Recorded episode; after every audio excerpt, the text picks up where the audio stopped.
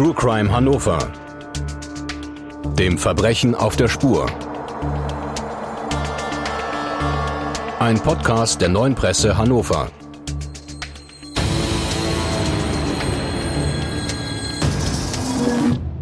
Dieser Podcast wird freundlich unterstützt von visit-hannover.com. Hallo liebe Zuhörerinnen und Zuhörer und herzlich willkommen zu einer neuen Folge von Trugreim Hannover, dem Verbrechen auf der Spur. Hier berichten Journalistinnen und Journalisten der neuen Presse über spannende Kriminalfälle, die sie begleitet haben, während der Ermittlungen, als Reporter oder Reporterin aus dem Gerichtssaal und auch darüber hinaus. Heute bei uns im Podcaststudio sind erneut Britta Marholz und Thomas Nagel. Bei der neuen Presse berichtet ihr seit Jahren über Kriminalfälle. Herzlich willkommen. Hallo. Ja, hallo Rolf.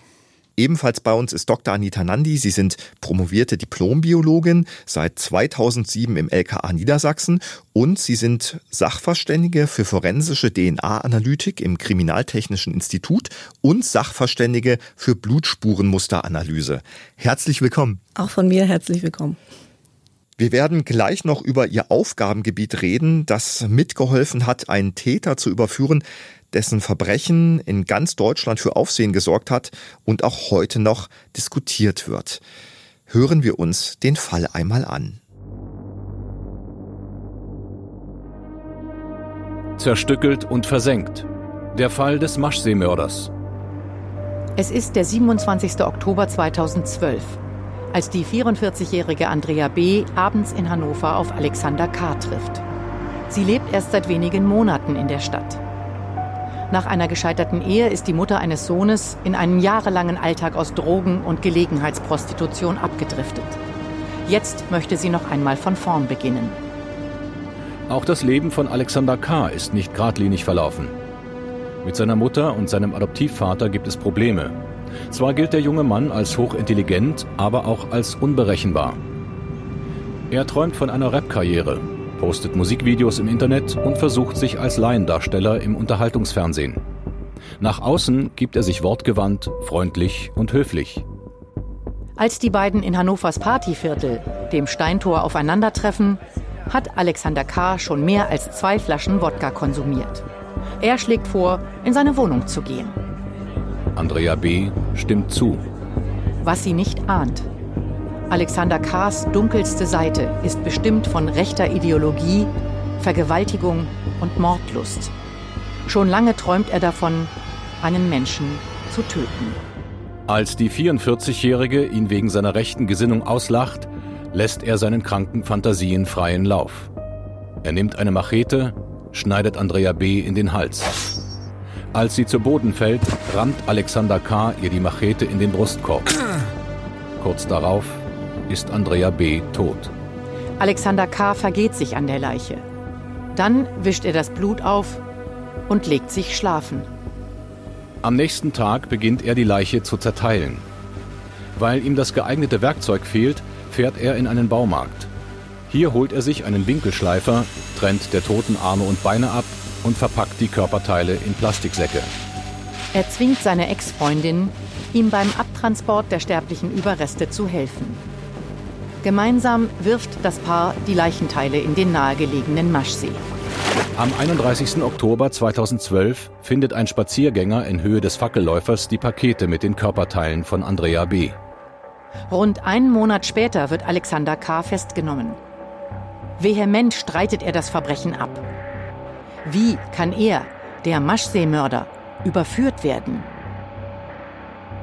Ja, Britta Thomas, der Maschseemörder. Es gibt, glaube ich, keinen Kriminaljournalisten oder keine Kriminaljournalistin in Hannover, die in den letzten Jahren nicht mit diesem Fall zu tun hatte. Wie seid ihr mit diesem Fall in Berührung gekommen, Britta? Ich erinnere mich noch genau an den Tag, 31. Oktober 2012. War ein wunderschöner Herbsttag, blauer Himmel über dem Maschsee und wir kriegten den Einsatz tatsächlich auch mit dem Einsatzgrund. Es sind angeblich Leichenteile im Maschsee äh, gefunden worden. Ich konnte mir das nicht vorstellen. Das war irgendwie so weit weg. Ne? Also man denkt ja dann auch immer schon gleich weiter auf der Anfahrt. Wie soll das gehen? Wie kann jemand unbemerkt Leichenteile äh, in den Waschsee werfen oder Säcke mit Leichenteilen. Das war irgendwie so unfassbar weit weg für mich. Ich konnte es nicht fassen. Und dann vor Ort dauerte es aber tatsächlich nicht lange. Ich hatte dann einen äh, dieser Spaziergänger getroffen, die tatsächlich diese Leichenteile gesehen hatten und äh, der berichtete mir wirklich blaue äh, Müllsäcke und er hat wohl auch einen geöffneten Leichensack da gesehen, wo dann ein Unterschenkel zu sehen gewesen ist. Ja, und dann wusste ich, ja, das passt. Ne? Thomas, wie ging dir das? Wie bist du zu diesem Fall gekommen? Ich war in der Tat nach der Festnahme von Alexander K. in seinem Wohnhaus, in einem Hochhaus in der Hildesheimer Straße und habe dort mit seinen Nachbarn gesprochen. Die einen haben ihn als sehr hilfsbereit, zuvorkommend, freundlich äh, geschildert, die anderen als sehr aggressiv. Und ähm, es ergab sich schon damals so ein bisschen ein Bild, dass er ein Dr. Jekyll und ein Mr. Hyde ist. Was macht denn, Britta, diesen Fall für dich anders als andere Mordfälle, über die du berichtet hast? Naja, das ist schon so diese Brutalität. Ne?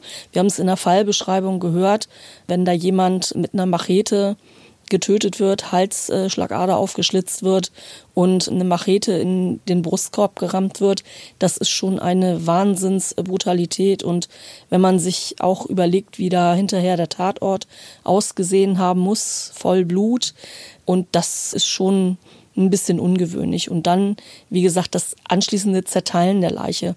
Mm, wir haben zwar in der Vergangenheit immer mal wieder Fälle gehabt, wo Leichen äh, zerteilt worden sind. Wir hatten ja auch in unserem Podcast schon den ein oder anderen Fall, wo ich über zerstückelte Leichen berichtet habe. Der Mann am Fenster. Der Mann am Fenster in unserer ersten Staffel. Unsere Stammhörer äh, erinnern sich sicherlich noch dran.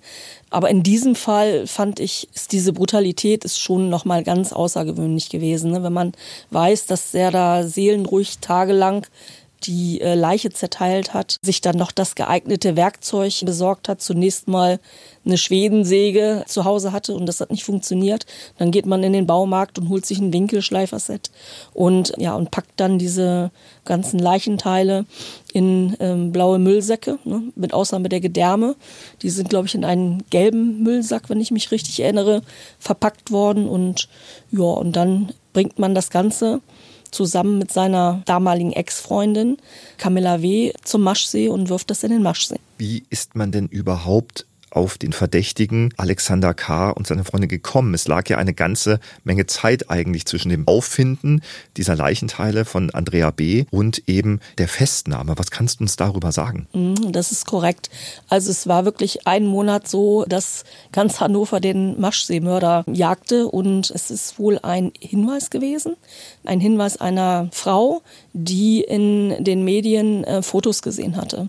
Und zwar Fotos aus einer Überwachungskamera äh, in einer Bank, weil Alexander K. und Amila W. haben ja nach dem Entsorgen der Leichenteile noch die äh, EC-Karte des Opfers benutzt und sind zu einem Bankautomaten gegangen und haben dort Geld abgehoben. 530 Euro waren das meiner Erinnerung nach, die da abgehoben worden sind. Und dabei ist die Frau dann von Überwachungskameras gefilmt worden. Und wenn ich mich richtig erinnere, war es so, dass zunächst mal sie erkannt worden ist von jemand, der da dann oder die da den Tipp dann gegeben hat und letztendlich dann auch Alexander K. Äh, ermittelt werden konnte. Nachdem äh, rauskam, dass es diese Person ist, wurde natürlich auch im Umfeld wahrscheinlich ermittelt und dann kam man auf Alexander K. hat ihn festgenommen. Damit stand ja dann ja auch fest, wer der mögliche Täter ist. Er war ja eigentlich noch nicht überführt, er hat das geleugnet, aber ihr beschäftigt euch ja dann auch mit ja, ich sag mal, der Person eines Täters. Was kannst du uns, Britta, was kannst du uns, Thomas, über diese Person Alexander K. sagen? Du hast geschrieben über diesen Fall. Thomas, du hast auch berichtet, du warst im äh, Wohnort von diesem noch Verdächtigen. Was könnt ihr uns sagen? Wir haben dann tatsächlich im Umfeld natürlich recherchiert, im Netz äh, recherchiert von Alexander K. und wirklich prägnant ist die Person Alexander K., der sich offenbar jahrelang im Internet präsentiert hat als Rapper, äh, Gedichte veröffentlicht hat und es sind Songs und Texte gewesen, die wirklich von Gewaltfantasien äh, geprägt waren und von seinem, ja, von seinem rechtsradikalen Gedankengut, das er dort verbreitet hat. Kannst du da Beispiele nennen? Worum ging es da? Wir haben gehört, äh, Vergewaltigungsfantasien, rechte Fantasien. Wie ausgeprägt war das? Das war schon sehr ausgeprägt und man hat dann tatsächlich auch festgestellt, dass er im Jahr 2006 äh, bereits ein Gedicht, jetzt mal als Beispiel, veröffentlicht hatte mit dem Titel Der Kick. Und in diesem Gedicht beschreibt er tatsächlich seine Fantasien, diese Mordlust, seine Fantasien, wie er einfach einmal einen Menschen töten möchte und äh, wie er ihn dann zerteilt. Also all das, was letztendlich dann in die Tat umgesetzt worden ist, hat er offenbar schon jahrelang als Fantasien durchlebt. Thomas, wie geht dir das?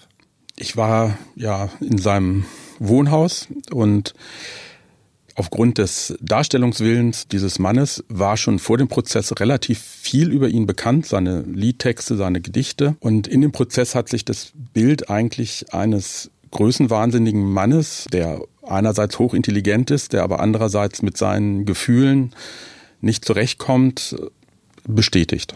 Dieser Alexander K.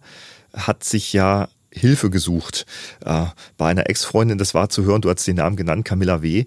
Was kannst du uns über diese Person sagen, die, obwohl sie ja augenscheinlich mit dieser, mit diesem Täter nicht mehr zusammen ist, dann doch ja äh, mithilft, ein Torso, einen Körper äh, zu entsorgen und dann äh, schweigt. Also normalerweise würde man doch sagen, ich will damit nichts zu tun haben, ich rufe sofort die Polizei. Also der scheint ja einen hohen Einfluss auf diese Person ausgeübt zu haben. Also nach unserer Kenntnis ist es so, dass die beiden wohl mehrere Monate zusammen gewesen sind und dass man sich äh, kurz vor der Tat, wenige Tage vor der Tat, äh, im Oktober 2012 getrennt hat. Und es ist dann nach dem äh, Mord so gewesen, dass er seine Freundin tatsächlich angerufen hat und ihr berichtet hat, dass er das getan hat, wovon er wohl öfter schon mal gesprochen hatte. Und sie möge jetzt bitte herkommen und ihm helfen bei der Entsorgung der Leichenteile, was sie auch getan hat. Sie ist zusammen mit Alexander K. zweimal zum Maschsee gegangen und sie haben die leichten Teile in den Müllsäcken in Sporttaschen transportiert und tatsächlich in Höhe des Fackelläufers auch in den Maschsee geworfen. Was ja schon ein sehr markanter Punkt ist. Sehr markanter Punkt, das äh, ist korrekt. Wir konnten das damals auch irgendwie alles gar nicht fassen, weil wir ja wissen, dass so genau in diesem Bereich Sprengelmuseum, da gibt es ja auch Kameraüberwachung. Aber es ist diesen Zweien tatsächlich auch gelungen, unbeobachtet diese Säcke dann in den Maschsee zu werfen. Und das fanden wir schon sehr sehr ungewöhnlich. Ne? Dann beginnt ja die übliche Maschinerie. Es gibt Verhöre, es gibt Untersuchungen. Wie ist dann diese Polizeiarbeit so gelaufen, dass man gewusst hat, da ist die Wohnung, da ist das getan. Das sind natürlich Standardprozeduren. Man weiß, wo jemand wohnt, man sieht sich dort um. Frau Nandi, Sie werden uns gleich noch erzählen, wie Sie dazu beigetragen haben, dass dieser verdächtige Alexander K. überführt werden konnte und damit auch zum verurteilten Täter werden konnte. Aber bevor Sie uns das sagen, ähm, Sie sind Expertin für Blutspurenmusteranalyse, ähm, für DNA-Analytik. Können Sie unseren Zuhörerinnen und Zuhörern einfach mal beschreiben, wie sieht da Ihr Job aus? Also mein Job sieht so aus, dass wir von den Dienststellen Untersuchungsanträge bekommen und Fälle, Asservate zugeschickt bekommen. Die, die arbeiten wir im Labor ab. Wir nehmen Spuren ab. Wir machen an diesen Spuren, ähm, stellen wir fest, um was für Spurenmaterial es sich handelt, machen dann DNA-Analysen davon und schreiben jetzt DNA-Gutachten. Das ist ein Part. Ein anderer Part ist es, dass wenn es blutige Tatorte geht, wir zu Tatorten hinfahren und die analysieren, die ähm, akribisch inspizieren, uns die Blutspuren angucken und versuchen anhand der Form dieser Blutspuren eine Tat zu, äh, zu rekonstruieren und schreiben auch dort Gutachten über Blutspurenmusteranalysen. Was können Sie uns sagen? Wie sehen so Blut, typische Blutmuster aus? Wie schließen Sie aus einem Muster auf einen Ablauf? Also Antragungen von Blut sehen haben ganz, ganz unterschiedliche Formen. Und man kann diese Blutspuren dann in ähm, charakterisieren. Es gibt zum Beispiel Schleuderspuren, Tropfspuren, Wischspuren, ähm, Schlagspritzspuren, Kontaktspuren, Schleifspuren. Und man kann, je nachdem, wie die Blutspuren aussehen, ähm, auch Länge und Breite bestimmen und daraus Berechnungen machen, von wo sie angetragen worden sind. Also wenn man jetzt zum Beispiel in, in ähm, Messerstiche oder auf Blut ähm, haut, kann man berechnen, von wo dieser Ursprungsort ist. Allein daran, wie diese Blutantragung an der Wand ist. Das bedeutet, Sie wissen, wenn jemand sagt, ich habe das so gemacht und diese Blutspuren sagen etwas anderes, können Sie sagen, das kann sich aufgrund von physikalischen Eigenschaften nicht so zugetragen haben. Genau, also wir können das dann verifizieren, wenn, wenn es irgendwelche Aussagen gibt oder zum Teil auch widerlegen.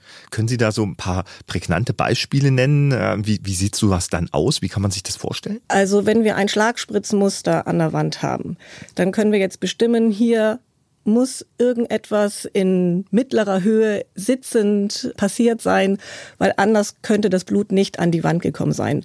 Wenn dann aber Aussagen kommen, also hier war nie irgendetwas, wir, ähm, oder die Person stand oder lag, wir haben, das war ein Kampf auf dem Boden, dann kann man sagen, das würde nicht funktionieren, dann würde man die Blutspurenmuster anders erwarten. Wie lernt man so einen Job? Es gibt also richtige Schulungen, die man machen muss. Also mein erster Kurs, den ich gemacht habe, der war irgendwie vor 15 Jahren in England. Eine Woche lang ununterbrochen wurden Experimente mit Blut gemacht, damit man sieht, wie sich Blut verhält. Wir haben Blut vertropft, geschleudert, reingehauen, vermessen und aufgenommen, fotografiert und auch dokumentiert, um zu sehen, oder wenn man läuft und Blut, so eine Tropfspur zum Beispiel macht, dann kann man auch sehen, wie schnell man läuft. Dann verändert sich auch die Blutform, äh, die, die Form auf dem Boden. Dann, wie sieht das aus, wenn ich aus 1,50 Meter Blut tropfe oder nur aus 10 Zentimetern tropfe? Wie sieht das aus, wenn ich auf Tapeten Tropfe auf raue Tapeten oder beim Teppich oder Kleidung. Also das war der erste Kurs. Der geht dann, ging dann 40 Stunden. Dann kam danach ein zweiter Kurs, den, den ich dann in Holland besucht habe. Dann gab es Kurse, um latente Blutspuren nachzuweisen. Kurse, wie man auf Kleidung. Kleidung ist halt auch sehr, sehr ähm, schwierig zu interpretieren, da je nachdem, was für einen Stoff man hat, die Blutspuren komplett unterschiedlich aussehen. Können Sie uns kurz sagen, latente Blutspuren, was kann sich der Laie darunter vorstellen? Latente Blutspuren sind mit dem sind Blutspuren, die mit dem Auge nicht mehr sichtbar sind. Zum Teil also ganz stark verdünnte Spuren, die zum Beispiel weggewischt worden sind oder wo man das versucht hat. Wie beweist man dann, dass die da sind? Wie, wie gibt es da für Techniken, die Sie haben? Genau, wir haben eine Technik, wir verwenden Lumiscin. Das ist ein, ein Reagenz, was mit Hilfe eines Kompressors auf die Flächen, die wir, zu unter, die wir untersuchen wollen, gesprüht wird. Dafür müssen die Räume oder muss der Ort, den wir uns anschauen, komplett verdunkelt werden. Da darf noch nicht mal Licht aus dem Schlüsselloch kommen oder so. Das wird auch sogar abgeklebt. Es muss komplett dunkel sein. Dann wird dieses Reagenz versprüht und geringste Mengen, wenn dort geringste Mengen von Blut sind, fängt diese Reagenz bläulich an zu leuchten. Parallel hat man dann einen Fotografen dabei, der das dann gleich alles ähm, fotografiert da kann ich mir vorstellen, dass in Ihrem bekannten Familienkreis das ein sehr interessantes Gesprächsthema sind, wenn Sie erklären, was Sie, was Sie tun. Kommen wir zurück zu unserem Fall. Wie hat Ihre Arbeit dort ausgesehen? Wie haben Sie zu diesem Fall beigetragen? Wir haben bei diesem Fall zuerst die blauen Tüten bekommen und die gelbe Tüte und haben dort an den Knotenbereichen erstmal versucht zu gucken, ob wir den Täter nachweisen könnten. Also zu dem Zeitpunkt gab es ja noch keinen Verdächtigen. Das bedeutet, es gibt gewisse Muster, nach denen Sie vorgehen, wo man guckt, okay, wo könnte ein möglicher Täter ähm, Asservate, die Sie bekommen, angefasst haben. Und wenn das ein zugeknoteter Sack ist, ist es sehr wahrscheinlich, dass dort DNA oder, oder äh, Hinterlassenschaften des Täters zu finden sind. Genau so ist es. Dann hatten wir einen Sack bekommen, in dem befand, befanden sich ähm, der Trennschleifer, die Schwedensäge. Der, diese Gegenstände sind auch in einem Sack gefunden worden. Und dann haben wir an dem Trennschleifer auch das Gewebe festgestellt von dem Opfer. Dann wussten wir, das gehört zu diesem Mordfall dazu. Und wir haben auch fragmentarisch einzelne Merkmale dann an dem Griff des Trennschleifers feststellen können, wie für den Täter. Sie haben bei der Analyse dieser Säcke, dieser Asservate mitgeholfen. Dann wird ein mutmaßlicher Täter festgenommen. Wie geht es dann weiter? Bekommen Sie dann einen Anruf und sagen und kriegen dort mit, aha, hier ist mal mir ein Täter, dem kann eine Wohnung zugeordnet werden, fahren Sie doch mal hin und gucken, was sich dort zugetragen hat. Ist es so? Wie kann man sich das vorstellen? Ja, also das war genau so.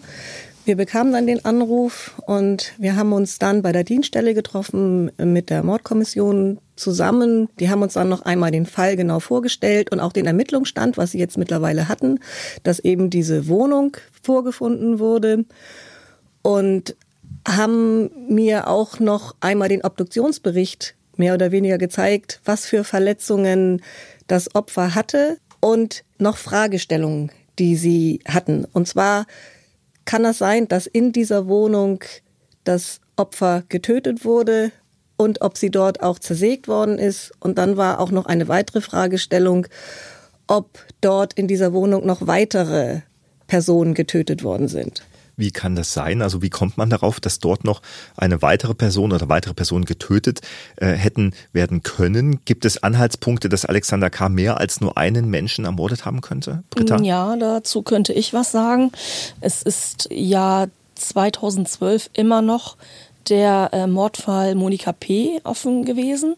Das heißt, er ist heute immer noch ungeklärt.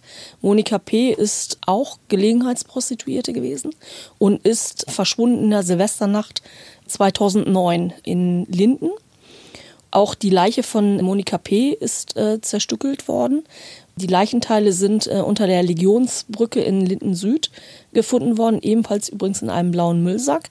Und die damalige Mordkommission Rose, so ist die Moko getauft worden, weil sie ein Tattoo äh, auf dem Oberarm hatte, nämlich eine Rose, hatte seinerzeit den Verdacht, dass Alexander K.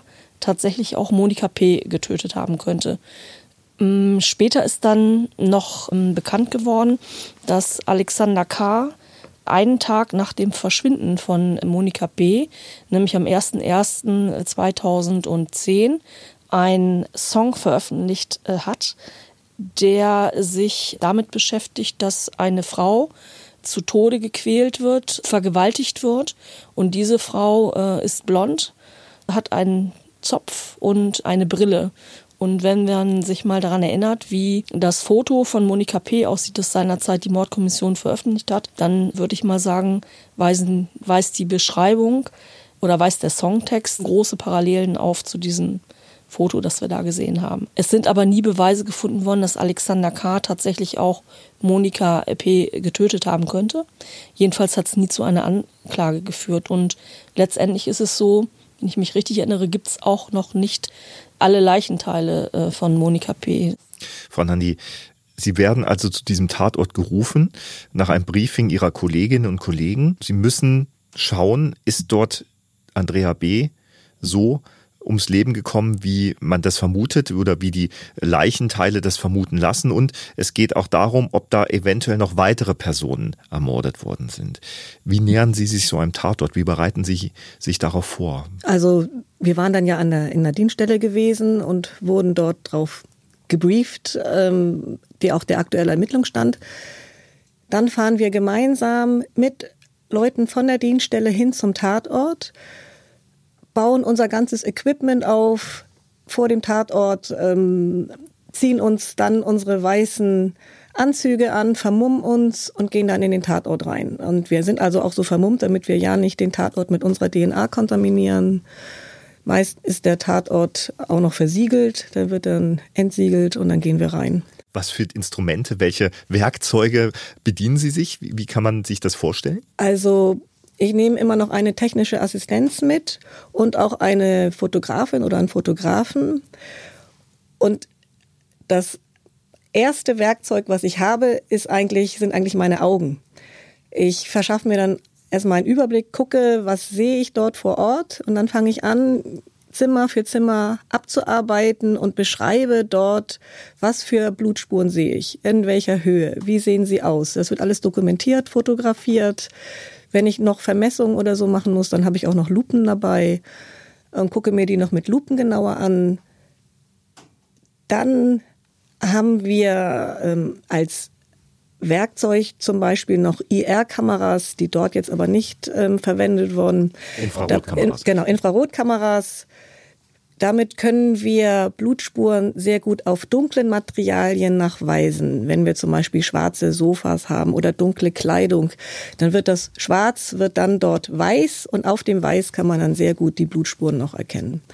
Je nachdem haben wir eben unseren Kompressor mit, der, mit dem Sprüheinsatz für die Lumicin dabei, um die latenten Blutspuren nachzuweisen. Das kam jetzt hier aber auch nicht zum, ähm, zum Einsatz, weil wir hier an dem Tatort eigentlich alles visuell dokument sehen konnten.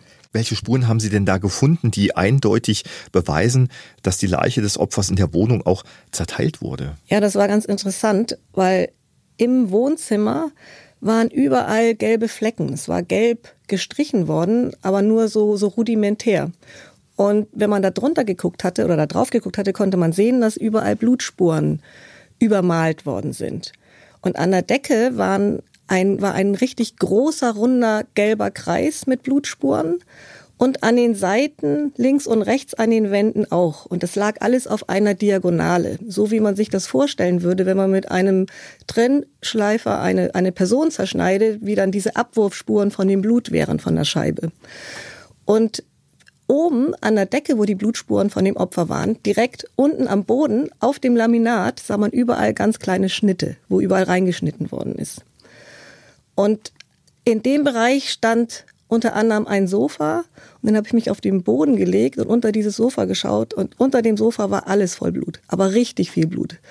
Und also die das Opfer muss genau vor dem Sofa zerteilt worden sein in an einer liegenden Position. Und das meiste Blut ist unter das Sofa gegangen und ein Teil der Spritzer ist nur an die Decke und an die Wände gegangen. Das war aber nur ein Bruchteil von dem, was wir unter dem Sofa gefunden haben. Ich habe noch mal eine Frage. Ich weiß, dass es tatsächlich auch Blutspritzer äh, an der Decke gegeben hat. Und ähm, die stammten aber nicht vom Opfer, sondern äh, von Alexander K. Welche Erklärungen haben Sie dafür? Das waren ähm, Blutspuren in der Küche.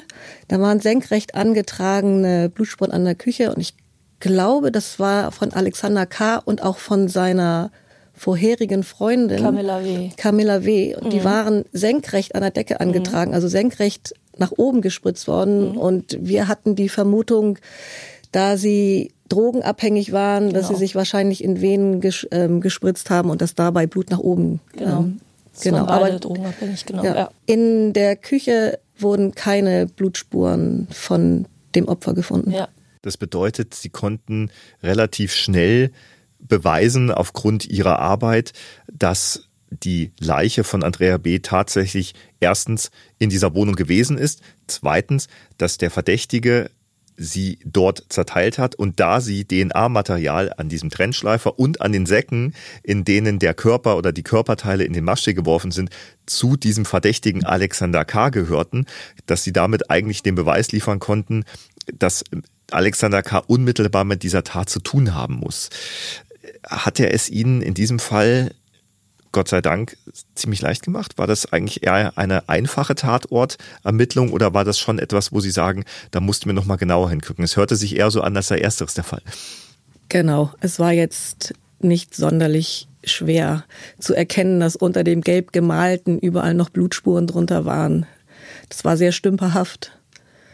Und man konnte dann auch noch genau drauf zugeführt werden, dass man genau weiß, oh, hier ist noch was gelb, da ist was gelb. Also im Sinne der Ermittlung, Gott sei Dank, äh, dass er sich so stümperhaft angestellt hat. Nichtsdestotrotz kommen Sie ja auch an Tatorte, die es Ihnen nicht so einfach machen. Und Sie kommen natürlich auch an Tatorte, die ja äh, immer Schauplatz eines schrecklichen Verbrechens, so wie hier sind. Wenn ich Sie fragen darf, wie gehen Sie da rein? Also Sie sind auch nur ein Mensch. Ähm, Sie wissen, da ist ein Mensch, anderer Mensch zu Tode gekommen durch einen, durch einen anderen Menschen. Äh, wie geht Ihnen das, wenn ich Sie da fragen darf? Ja, es ist so, dass wir schon im Vornherein über diesen Fall Kenntnis haben. Also wir haben uns dann da schon mit befasst. Ich weiß schon, worum es geht und bin schon darauf vorbereitet, zum größten Teil, was mich erwartet. Aber trotzdem ist es jedes Mal ein schon sehr beklemmendes Gefühl, wenn man dann so einen Tatort betritt. Aber ziemlich schnell greift dann doch die Routine. Frau Dr. Nandi, auch dank Ihrer Arbeit und der Arbeit der Ermittlungsbehörden konnte Alexander K.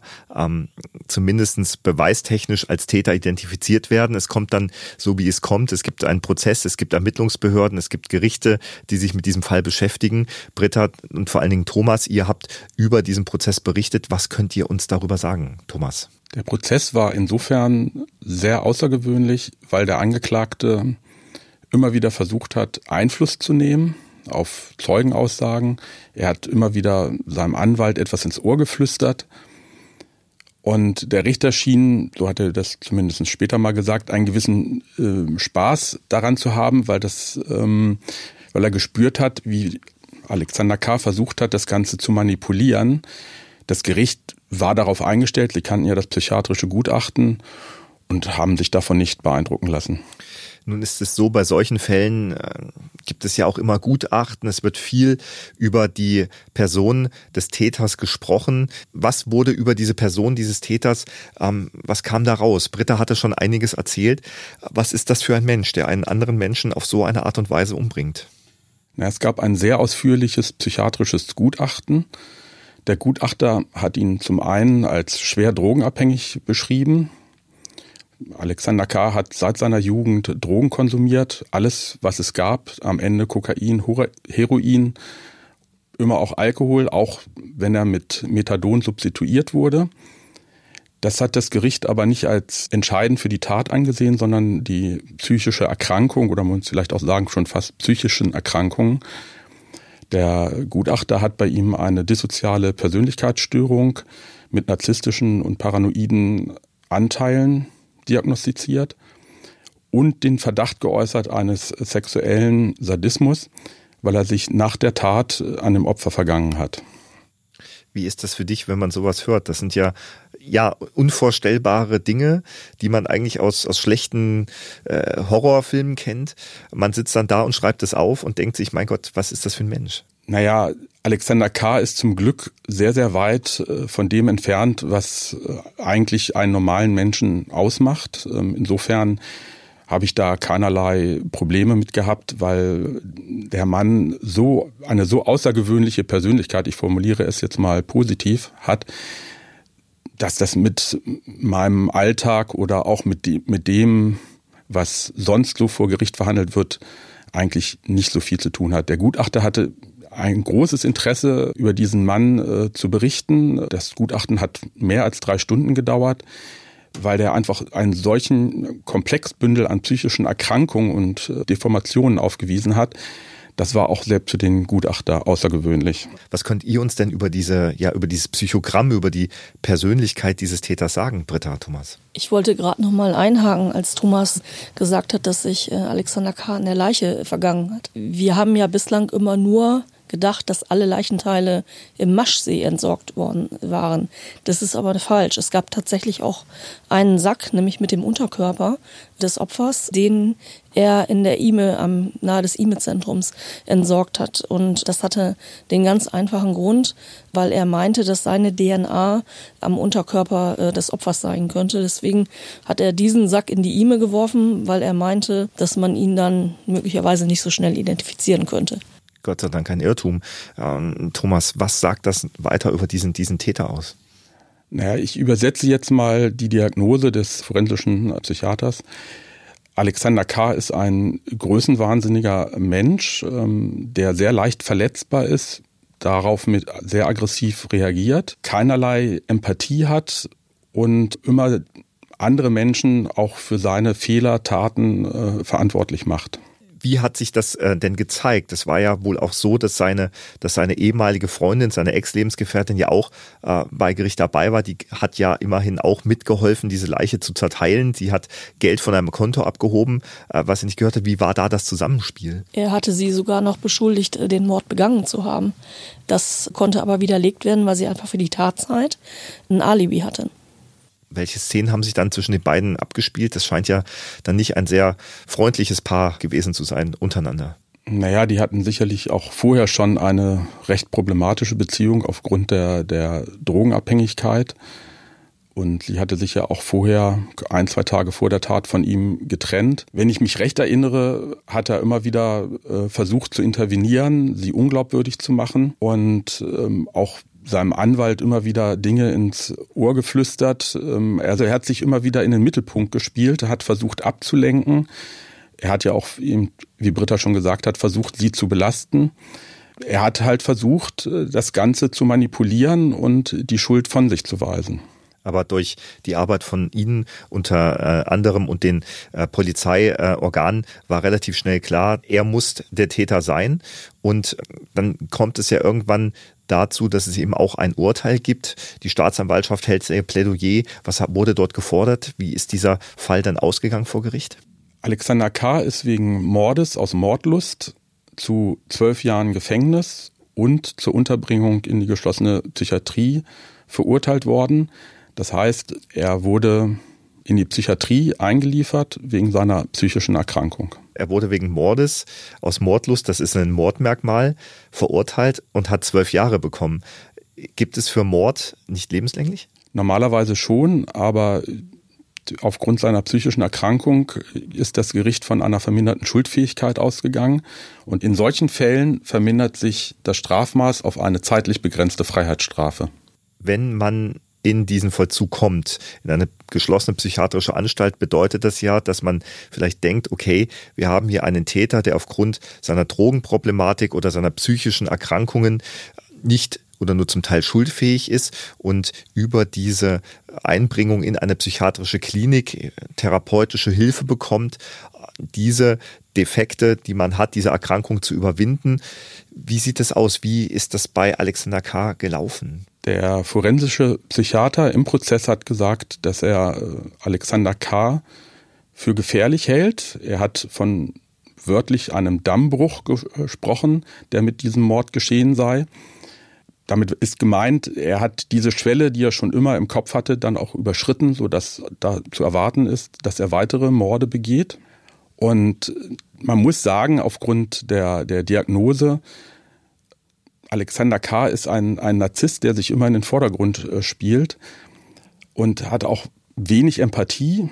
Da gibt's psychologische Tests, die das ergeben haben. Und ähm, solche Leute sind sehr, sehr schwer therapierbar. Das hat auch der Gutachter gesagt. Weil ein Narzisst, der sozusagen sich für großartig hält, andere Leute für seiner nicht würdig, keinerlei Empathie hat, äh, wie soll man den ähm, therapieren? Also das ist für jeden Psychiater ein riesiges Problem. Zurzeit sitzt er seine Haft noch ab bis Mitte 2025. Er ist mittlerweile aus der Psychiatrie entlassen. Ich habe darüber berichtet. Er hat mir danach dann einen Brief geschrieben. Und äh, diesen Brief habe ich dem Kriminologen Christian Pfeiffer vorgelegt, damit er sich das mal anschaut und was dazu sagen kann. Und ich zitiere jetzt mal. Äh, Professor Pfeiffer hat gesagt, es ist erschreckend, wie er das Opfer und seine Tat völlig ausblendet und nur seine eigenen Bedürfnisse in den Vordergrund stellt. Mit anderen Worten, Alexander K. sieht nur sich, sieht das, sieht nicht, was er dem Opfer und den Angehörigen angetan hat und das jetzt nun nach ausführlicher psychiatrischer Behandlung und vielen Jahren Gefängnis. Ein Mörder hat dir aus dem Gefängnis einen Brief geschrieben, nachdem du berichtet hast. Kannst du uns sagen, was da drin stand? Naja, er hat von sich geschrieben, wie er unter der Haft äh, gelitten hat, wie ihm, wie er nicht verstehen kann, dass er nach der Entlassung aus der Psychiatrie nicht auf Bewährung entlassen wurde. Das war rein rechtlich wäre das möglich gewesen, aber die Strafvollstreckungskammer in Göttingen, Landgericht Göttingen, er saß in Moring, Kreis Göttingen in der Psychiatrie, hat entschieden, der Mann ist nach wie vor gefährlich, weil die Gefahr besteht, wenn er draußen ist und wieder in eine persönliche Krise gerät, dass er wieder zu Drogen greift. Und deswegen muss er bis zum letzten Tag seine Haft absitzen. Das bedeutet also, er gilt als therapiert, muss aber in, noch zurück ins Gefängnis, um den Rest seiner ja, Strafe abzusitzen? Ganz genau, ganz genau. Weil die, der Gutachter, der ihn in der Psychiatrie externe Gutachter, der ihn in der Psychiatrie begutachtet hat und die Ärzte in Moringen haben gesagt, er weist noch ein paar Auffälligkeiten auf, aber das ist nicht so gravierend, dass jetzt ein weiterer Aufenthalt in der Psychiatrie gerechtfertigt ist. Da gibt es den Terminus technicus, er hat nicht mehr den Grad einer anderen schweren seelischen Störung erreicht. Ich halte das ähm, für ähm, hochproblematisch, weil er aufgrund seiner psychischen Veranlagung eben sehr, sehr schwer therapierbar ist. Das Ganze hat äh, sogar den Landtag beschäftigt. Die FDP-Fraktion hat eine Anfrage gestellt und hat dann, ja, wie immer in solchen Dingen, eine Antwort bekommen, die gesagt hat, naja, das Gericht hätte ja auch noch einen zweiten Gutachter hinzuziehen können. Früher war das üblich, das hat Christian Pfeiffer, als er Justizminister war, mal so angeordnet, dass bei gefährlichen Straftätern während der Haft, während der Vollstreckung ein zweites unabhängiges psychiatrisches Gutachten eingeholt wird. Das ist, ist mittlerweile nicht mehr üblich. Und ja, jetzt kommt äh, Alexander K. dann Mitte 2025 wieder auf freien Fuß. Interessant finde ich, dass es auch keine Haftlockerungen gibt ne, in Sehende für ihn. Ich habe das nochmal kürzlich extra angefragt im Hinblick auf diesen äh, Podcast bei der Staatsanwaltschaft Hannover und die hat mir mitgeteilt, äh, dass es aktuell keine äh, Haftlockerungen für ihn gibt und nach Kenntnis von äh, Frau Söfker, also Katrin Söfker, der Sprecherin der Staatsanwaltschaft, ist das auch zukünftig nicht beabsichtigt, soll heißen, dass Alexander K. offenbar äh, bis zum 30. Mai 2025 voll verbüßt. Kommt, glaube ich, auch nicht so oft vor. Ja, das ist natürlich auch nicht im Sinne einer Resozialisierung, weil man kommt aus dem Gefängnis, dem Ort der größten Fremdbestimmung und muss sich dann wieder zurechtfinden, ohne, ohne Arbeit. Dieses Stigma des, des Mörders, ähm, des Strafgefangenen, das ist natürlich extrem schwierig. Und ich habe nur erfahren, dass er nach der Haft unter Führungsaufsicht gestellt wird. Das ist eine Maßnahme des Staates für gefährliche Straftäter nach der Haft. Das heißt, sie müssen jeden Wohnortwechsel melden. Zum Teil wird auch geschaut, wo sie, wo sie wohnen. Im schlimmsten Falle kriegen sie eine Fußfessel. Das ist aber nur bei sehr, sehr wenigen ähm, Straftätern der Fall oder ehemaligen Straftätern, entlassenen Straftätern. Mal sehen, wie das im Fall Alexander K. dann weitergeht. Unser Straf und Rechtssystem ist natürlich auch daran ausgelegt, dass Täter, die ihre Haft verbüßt haben, die gebüßt haben, das Recht haben, ihr Leben wieder aufzunehmen. Jemand, der das nicht kann, ist immer das Opfer, in unserem Fall Andrea B. Lasst uns noch zwei, drei Sätze zu Andrea B. sagen. Was ist über diese Frau bekannt, die auf so brutale Art zu Tode kommen musste? Sie war wohl erst kurz in Hannover, wohnte in einem äh, Obdachlosenheim äh, für äh, Frauen in Burg, wenn ich das richtig in Erinnerung, habe, und hat eben äh, auch, auch aufgrund ihrer Drogenabhängigkeit als Gelegenheitsprostituierte äh, gearbeitet. Ursprünglich kam sie, glaube ich, aus Ibbenbüren ne?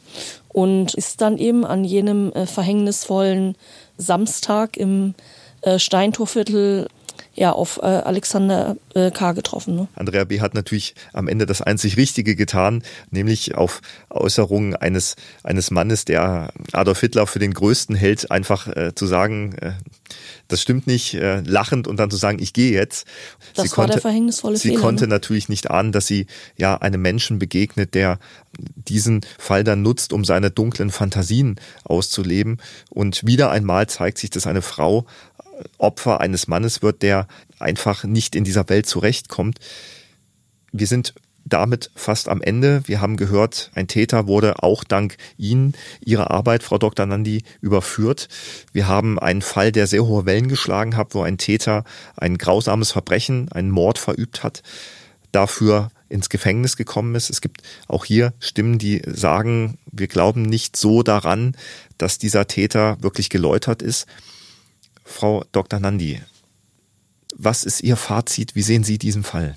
Also ich fand den auch sehr bemerkenswert, diesen Fall, und habe den natürlich auch in der Presse immer verfolgt und habe geguckt, was es denn an Neuerungen gibt, wie ob da was Neues geschrieben wird ähm, und auch im Hinblick auf die Haftentlassung. Ähm, man bleibt schon auch bei so einem Fall am Ball spürt man eine gewisse Befriedigung, wenn aufgrund der eigenen Arbeit ein Täter, der so ein Verbrechen begeht, dann seine Strafe bekommt? Auf jeden Fall. Das geht mir ja, das ist auch mein Ansporn bei all meinen anderen Fällen. Thomas Britta, Wie ist euer Fazit zu diesem Fall? Ich bin grundsätzlich immer für Resozialisierung, überhaupt keine Frage. Jeder hat eine zweite Chance verdient. Ich finde aber auch, dass die Öffentlichkeit vor bestimmten Menschen geschützt werden muss, auch wenn sie ihre Strafe verbüßt haben. Ich glaube tatsächlich, dass im Fall Alexander K., wir haben gehört, wie besonders dieser Fall gewesen ist, vielleicht sich der ein oder andere, der es zu entscheiden hat, vielleicht doch nochmal Gedanken darüber machen sollte, ob hier nicht ein zweites Gutachten angezeigt ist. Thomas, wie geht dir das? Ähnlich wie Britta. Ich glaube, dass die Resozialisierung in Deutschland besser ist als ihr Ruf. Und ich glaube auch, dass Straftäter ein, auch ein Recht auf Resozialisierung haben, weil das auch die Gesellschaft schützt. Es, man muss aber auch anerkennen, dass es Menschen gibt, die einfach so geschädigt sind, die kann man nicht therapieren, die kann man nicht resozialisieren. Alexander K. Es liegt jetzt in seiner Hand, was er mit seiner Freiheit anfängt. Und ich hoffe, dass all das, was wir hier so kritisch angemerkt haben, nicht Wahrheit wird. Aber ich denke, sollte das dennoch der Fall sein, dann wird das sicherlich sehr, sehr hohe politische Wellen schlagen. Dann hoffen wir mal, dass Alexander K. tatsächlich geläutert ist, so wie er es vorgibt zu sein. Frau Dr. Nandi, Britta Thomas, vielen Dank.